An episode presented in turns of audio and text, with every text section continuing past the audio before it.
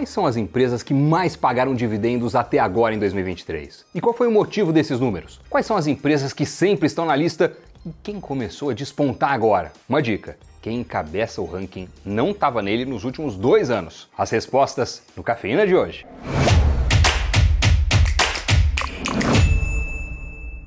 Olá, cafeína no ar. E já que o tema é dividendos, vamos começar analisando o ranking elaborado pelo Trademap que considera o dividend yield nessa equação. Esse indicador, o dividend yield, é a relação entre os proventos divulgados e o preço de mercado das companhias, ou seja, dividendos sobre preço da ação. Então, a gente está falando dos maiores proventos, maiores pagamentos percentuais, que é na verdade o que mais interessa, né, quando a gente analisa estrategicamente os investimentos. Na lista do ano tem yields de 6 a mais de 20%. Mas no top 10, que é o nosso foco aqui hoje, o dividend yield mínimo foi de 9,7%. E na primeira colocação está a Grendene, empresa do setor de vestuário e calçados. A companhia é uma small cap e pagou até agosto um dividend yield de 21,73%. Foi em abril que o conselho da empresa aprovou mais de um bilhão de reais em dividendos, uma cifra gigantesca. Só para efeito de comparação, a companhia tem um valor de mercado de pouco mais de 6 bilhões de reais. Boa parte dessa quantia, desse 1 bi, é extraordinária, ou seja, foge da normalidade, porque a empresa devolveu aos acionistas valores revertidos de benefícios fiscais. Se você que está assistindo esse Cafeína agora está em busca de empresas que pagam bons dividendos, não necessariamente a Grendene é a melhor opção para você. Ela está no topo agora por causa dessa situação anormal mas não ficou entre as maiores pagadoras de proventos nem no ano passado e nem no ano de 2021. Já olhando para a empresa que ocupa simultaneamente o segundo e o terceiro lugar, essa sim vem figurando nas listas de boas pagadoras de dividendos há bastante tempo. A gente está falando de Petrobras. As ações preferenciais estão com yield de 19,40%, medalha de prata na lista, e o bronze ficou com as ações ordinárias da Petro, com dividend yield de quase 17%. Vale a gente lembrar que as ações preferenciais têm esse nome porque elas têm preferência no recebimento de dividendos. As ordinárias, como o nome também já diz, têm direito a exercer ordem, tem capital votante. Então é meio que uma escolha, né? Ou você recebe mais dinheiro na forma de dividendos preferenciais, ou tem mais poder nas decisões da companhia. E é normal essa diferença entre os dois tipos de papéis. O poder de mandar tem um preço, né? Embora, obviamente, mandar entre muitas aspas, né? Se tratando de uma petroleira desse porte, tem que ter muitas ações para ter alguma voz relevante. Falando em Petrobras, é bom a gente lembrar também que ela está com uma nova política de dividendos. No começo de agosto, eles diminuíram a distribuição de 60% para 45% do fluxo de caixa livre. Então é possível que nos próximos trimestres a gente tenha um recuo. Mas, de qualquer forma, o anúncio foi visto como positivo. O mercado tinha certo medo, digamos assim, de que o novo governo iria cortar os pagamentos. Ou seja, bom, não foi, mas acharam que ia ser pior ainda. E como satisfação é realidade menos expectativa, e a expectativa estava muito baixa, quando a Petro disse que iria distribuir alguma coisa, já acharam que era motivo para soltar rojão para comemorar. Uma outra questão que influencia muito nos proventos da Petrobras e também de outras empresas que estão nessa lista é o preço das commodities. Vale no caso do petróleo e vale também além dele. No caso da CSN, que vem em quinto lugar, e da CSN Mineração em sexto, os preços do minério e do aço recuaram bem. E daí a gente tem um sinal de alerta. Os executivos das empresas recentemente falaram que os últimos anúncios de dividendos, que somaram quase 2 bilhões, foram extraordinários, mais uma vez, e que a empresa deve voltar à normalidade.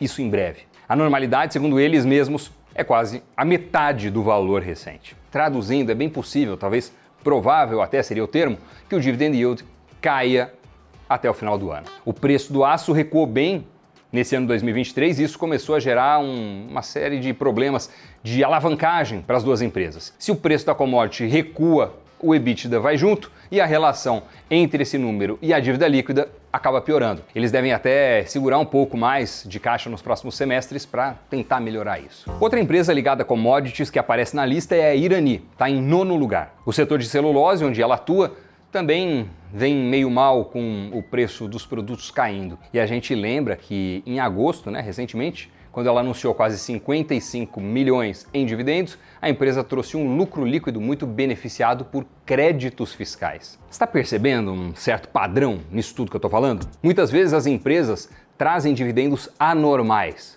Não é então só porque uma companhia está nessa lista aqui de grandes pagadoras que você que gosta de dividendos deve sair investindo nelas. É mais para entender o cenário, a conjuntura, o que explica o número, quem é consistentemente bom pagador e quem aparece na lista por questões, digamos, anormais, não recorrentes, extraordinárias. Mas voltemos para o terceiro lugar, que eu propositalmente pulei. Quem ocupa o posto é a Metal Leve, de peças automotivas. Ela foi outra empresa que distribuiu proventos, entre aspas, especiais. Em março, ela anunciou 175 milhões a mais aos acionistas, mencionando uma reserva de lucro que ela tinha feito durante a pandemia. Nos períodos mais tensos, os diretores optaram por preservar parte do caixa para o caso de algo necessário, para uma despesa maior aparecer, enfim. Agora que a situação está um pouco mais tranquila, eles resolveram devolver esse valor. Bora falar das duas empresas de setores que normalmente pagam bons proventos. Já citei lá Petrobras, agora vou falar de Sanepar, do setor de saneamento, e Auren, de energia elétrica. Elas aparecem muito se você pega carteiras recomendadas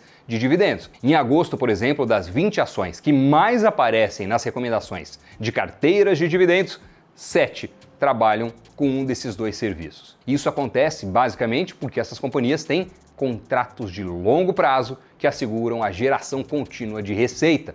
São estáveis. Além disso, são setores com uma demanda bastante inelástica. As pessoas que são os clientes dessas empresas sempre precisam de energia, de saneamento, independente do cenário econômico. Né? São empresas que normalmente têm baixos gastos com investimentos e quando tem, esses são diluídos ao longo de vários anos. E por último, como o crescimento dessas empresas geralmente não é exponencial, aquela disparada louca, elas se mantêm atrativas aos acionistas usando justamente o bom pagamento de proventos. Você provavelmente nunca vai ver uma companhia de energia elétrica ou de saneamento dobrando as suas operações, seu lucro em um curto período de tempo, inventando uma nova tecnologia disruptora como a Amazon, a Apple, a Tesla ou coisa do tipo. Né? São setores que não oferecem tanto essa possibilidade de crescimento vertiginoso.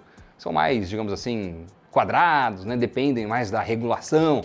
E aí o jeito delas de se manterem atrativas é justamente pagando. Ainda assim, tem que olhar empresa a empresa e ver os projetos no horizonte antes de investir. Voltando para a lista, na décima posição está a Taurus, a empresa não tem no seu estatuto a previsão de pagamento de dividendos e vem testando proventos em 2023. Em junho, ela anunciou dividendos intermediários relativos a 2022 e antes disso, a companhia já tinha anunciado que tinha feito durante o ano uma reserva para remunerar os seus acionistas. E com isso, a gente fecha a lista dos maiores pagadores de dividendos em 2023, pelo menos até agora. Vamos acompanhar se o levantamento continua assim, com essa mesma composição, esse mesmo elenco, ou se tem alguma mudança daqui para frente no ano, né? Fica de olho no Cafeína, que a gente fica de olho nessas empresas e nos dividendos que elas pagam. Muito obrigado pela companhia, pelo like, por se inscrever no Invest News, por deixar o seu comentário nesse vídeo.